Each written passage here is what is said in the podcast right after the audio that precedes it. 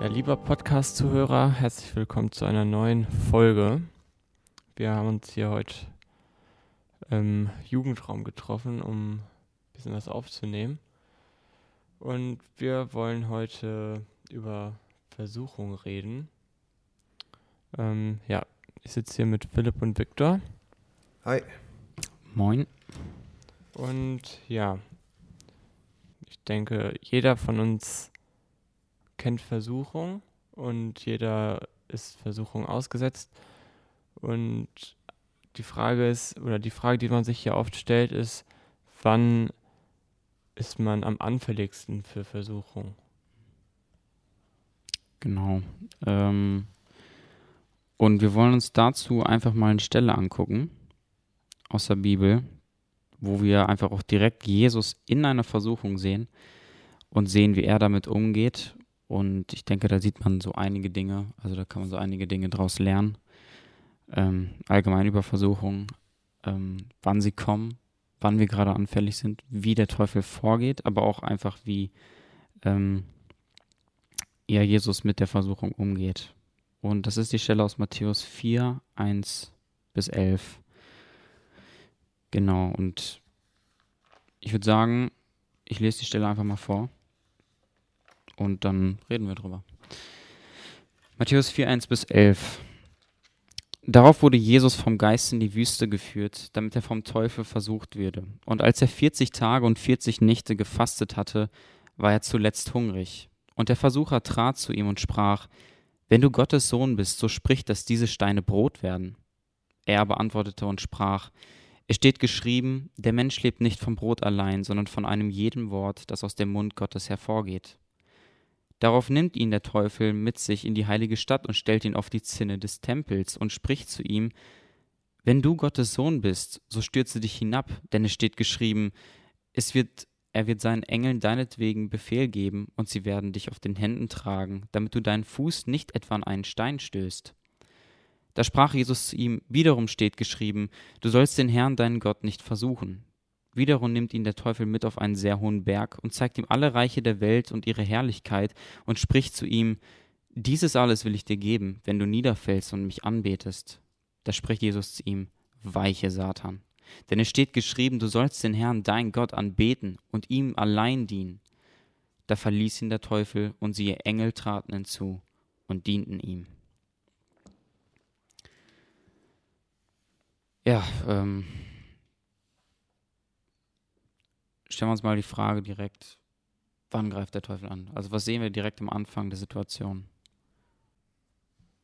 Ähm, ja, also ich meine, Jesus wurde ja gerade getauft und war jetzt 40 Tage in der Wüste, ohne Essen, ohne Trinken, bei richtig heftigen Temperaturen ja, nach diesen 40 Tagen kommt der Teufel, da wo Jesus halt wirklich gerade komplett schwach ist, äh, ausgehungert und ja, versucht ihn. Genau, und er greift ihn sozusagen genau in dem Gebiet an, wo ähm, Jesus gerade schwach ist. Also er leidet Hunger hm. und Durst. Genau. Äh, interessant ist auch, dass Jesus sich taufen lässt und dann vor seinem Dienst, bevor er überhaupt was macht, betet er und fastet er 40 Tage. Und er tut etwas Geistliches. Ne? Und er weiß, sein Werk ist etwas Geistliches. Und der Teufel kommt und will ihn wieder auf etwas Irdisches ähm, bringen. Erinnert ihn wieder daran, dass er Hunger hat und sagt ihm, nimm doch etwas Brot. Also es wirkt so harmlos und so verständlich. Er hat ja auch Hunger, er kann sich auch Brot nehmen. Aber er lenkt ihn ab von seinem eigentlichen Weg. Ja, stimmt. Ich denke, man, man kennt das auch zum Teil so aus seinem eigenen Leben, dass gerade auf den Gebieten, wo man gerade etwas will oder wo man äh, schwach ist, dass der Teufel versucht, einen da abzulenken. Mhm. Also äh, ganz, ganz praktisch gesagt, ähm, man hat einen langen Tag hinter sich, vielleicht war man viel unterwegs, auch allgemein ähm, hat etwas für das Reich Gottes getan, praktisch oder wie auch immer. Ne? Jetzt ganz aktuell zum Beispiel, man war den ganzen Tag auf, beim Hansi auf dem Bau und hat geholfen, äh, was ja voll die gute Sache ist. Und dann kommt man abends quasi nach Hause Und ich denke, man kennt dieses wunderbare Gefühl, wenn man weiß, das war nicht verschwendet, das war für Gott. Und dann kommt man nach Hause, aber dann hat man so den Gedanken, ja, und jetzt aber erstmal entspannen. Mhm. Jetzt habe ich den ganzen Tag was für Gott getan, jetzt was für mich. Und ich merke, denke, gerade dann merken wir, wie der Teufel vorgeht. Wir wollen Entspannung, wir sind kaputt. Was macht der Teufel? Er gibt uns das. Und was tun wir? Fallen drauf rein und versinken direkt danach wieder im Egoismus. Ja, statt weiter diesen, diesen Weg zu verfolgen, ne? Ja. Ja, ähm, interessant, dass du sagst. Wir fallen drauf rein, weil der Teufel ja alles als eine Wahrheit verkauft hier. Und am Ende, oder bei, bei der zweiten Sache, zitiert er ja sogar die Bibel, ne? Psalm 91. Es scheint ja die Wahrheit zu sein, was er hier sagt. Ja. Aber Jesus antwortet zurück mit der Bibel und kennt Gottes Wort und er kennt die Wahrheit. Mhm. Und er fällt nicht drauf rein. Er weiß, was die Wahrheit ist, selbst wenn es wie eine Wahrheit klingt. Tatsächlich fällt mir so gerade ein, ähm, dass das ist ja quasi auch direkt am Anfang der Bibel sehen wir dieses Vorgehen ja auch. Hm. Die Schlange, wie sie vorgeht im Garten Eden. Sie nimmt die Worte Gottes und verdreht sie. Verkauft uns etwas als, als, als wahr oder fängt an, Dinge nur leicht zu ändern, ähm, sodass wir sie glauben und dass wir dann, also es ist ja so die, die kleinen Gedanken, die wir dann zum Beispiel bekommen, ähm, wo wir denken, ja, es ist zum Beispiel nichts Schlechtes daran. Hat Gott jemals gesagt, es ist etwas Schlechtes daran zu entspannen und sich mal hinzusetzen und äh, vielleicht mal einen Film zu gucken oder was auch immer? Hm. Es sind ja genau solche Gedanken und äh, die dann einen dahin bringen, Hm. dass man drauf reinfällt. Und äh, was auch, oder was wir auch bei Jesus sehen, er spielt nicht mal so mit dem Gedanken mit der Versuchung. Er ist sofort radikal und ähm, antwortet direkt mit der Bibel und Mhm. vertraut voll auf die Wahrheit des Wortes. Mhm. Er kontert quasi jedes Mal. Ja. Der, der Teufel bringt ihm das Wort Gottes, du hast es eigentlich schon gesagt, Victor, er bringt ihm das Wort Gottes, verdreht es quasi zu ihm, möchte ihm auf falsche Gedanken bringen. Was macht er? Er nimmt die reine Wahrheit, das Wort Gottes und kommt direkt zurück. Hm. Und der Teufel ist jedes Mal wieder geschlagen. Hm. Ja, und am Ende, äh, bei der letzten Versuchung, sagt er ja sogar in Vers 10, weg mit dir, Satan. Also Jesus beweist hier seine vollkommene Autorität, auch über den Teufel. Mhm. Ähm, und er weiß, dass das nicht wahr ist. Selbst wenn er den Teufel anbetet, ist Gott alles Gott. Er kann ihm nichts schenken. Er kann ihm diese Dinge nicht geben, die er ihm verspricht. Ja. Ähm, Und zurück zur Frage, ab wann sind wir anfällig? Dann, wenn wir Gottes Wort nicht mehr kennen und nicht mehr Wahrheit zwischen Lüge unterscheiden können. Ähm, Jesus, er war in einer vollkommenen Beziehung zu Gott und er kannte die Wahrheit in einer vollkommenen Art und Weise. Und der Teufel hatte einfach keine Chance. Warum er es trotzdem versucht hat, keine Ahnung, aber er hatte keine Chance, Jesus zu versuchen, ähm, zu sündigen oder ihm zur Sünde zu bringen. Er hat ihm ja versucht. Er hatte keine Chance, weil Jesus voll mit Gottes Wort war und vollkommen Gottes Wort ist.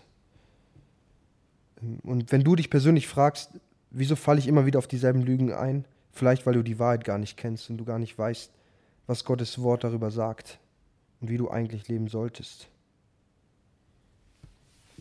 Ja, das stimmt. In Epheser 6 wird bei der Waffenrüstung Gottes ähm, das Wort Gottes ja auch Schwert genannt. Und ich finde, gerade das sieht man hier in dieser Situation extrem. Es ist, es ist vor allem, weil, was in der Waffen Waffenrüstung quasi auffällt, ist, dass alle Dinge abwehrend sind. Du hast, du hast Schutz, du hast Panzer, du hast alles.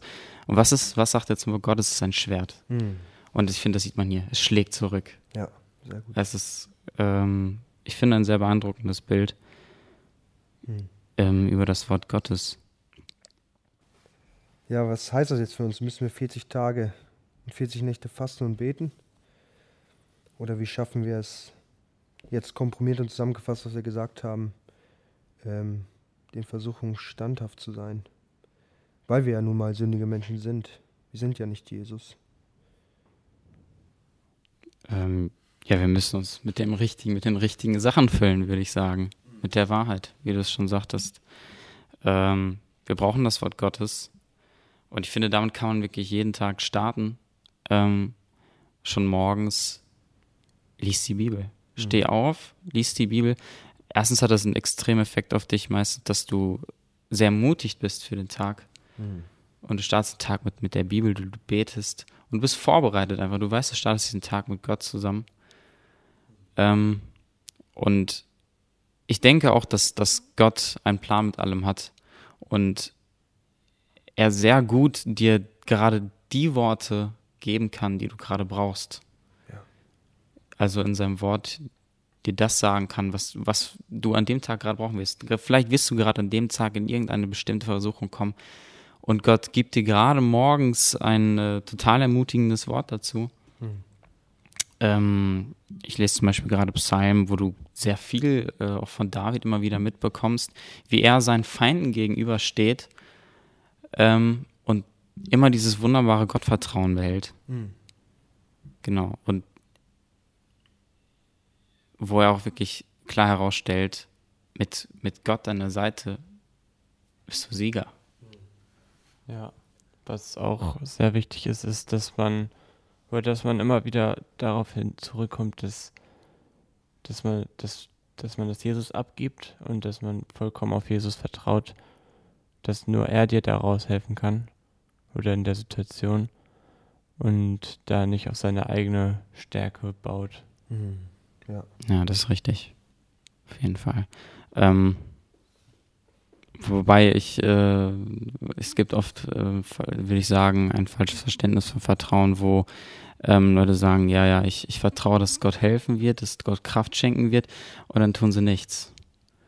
Wobei gerade das, würde ich sagen, einen ermutigen sollte. Ähm, wenn wir sagen, wir vertrauen Gott, dann können wir uns zum Beispiel gerade in einer Situation, wo wir angegriffen werden, wo wir dann denken, Mann, aber ich habe so Bock gerade zu entspannen und nichts zu tun. Ich habe gerade richtig Bock auf den Teufel zu hören, weil ich denke, das ist das Richtige. Dann können wir aber sagen, aber ich vertraue Gott, dass das, was er mir sagt in seinem Wort, ne, dass er zum Beispiel sagt, nee, es ist, es ist viel besser für dich, mir zu dienen. Mhm jetzt zum Beispiel wieder auf die Situation von vorher zurückzukommen, äh, was ich, also das praktische. Beispiel, dass wir dann sagen, gut, dann vertraue ich dir jetzt und vertraue darauf, dass du mir die Kraft gibst und dann können wir weitergehen. Mhm. Dann können wir den Teufel zurückweisen. Also es ist, ich würde sagen, ein, ein, ein hundertprozentiges Beten und ein hundertprozentiges Vertrauen, aber andererseits auch ein klares Sagen, okay, ich habe gebetet, Gott wird helfen. Mhm. Ja. Und dann tun. Weil Vertrauen ohne ein, oder ein Tat ist, wenn wir Gott wirklich vertrauen, dann los geht's. Ja, und Psalm 119, das können wir eigentlich jeden Tag lesen, auch wenn es sehr lang ist. Es erklärt uns sehr wunderbar, was es heißt, von Gottes Wort geführt zu werden. Es ist, ein, es ist meines Fußes Leuchte. Und immer wieder dieser Aspekt, dass er von Gottes Wort geleitet wird und immer wieder darüber nachdenkt, und wenn Gottes Wort immer wieder in unseren Gedanken ist und wir es kennen und immer wieder darüber nachdenken, wird es unsere Wege bestimmen und verändern. Zu 100 Prozent. Mhm. Auf jeden Fall. Ja, danke Philipp und Viktor für diese für das Gespräch und für eure Gedanken. Und ja, das war's mit der heutigen Folge und bis zum nächsten Mal. Jo, bis zum nächsten Mal.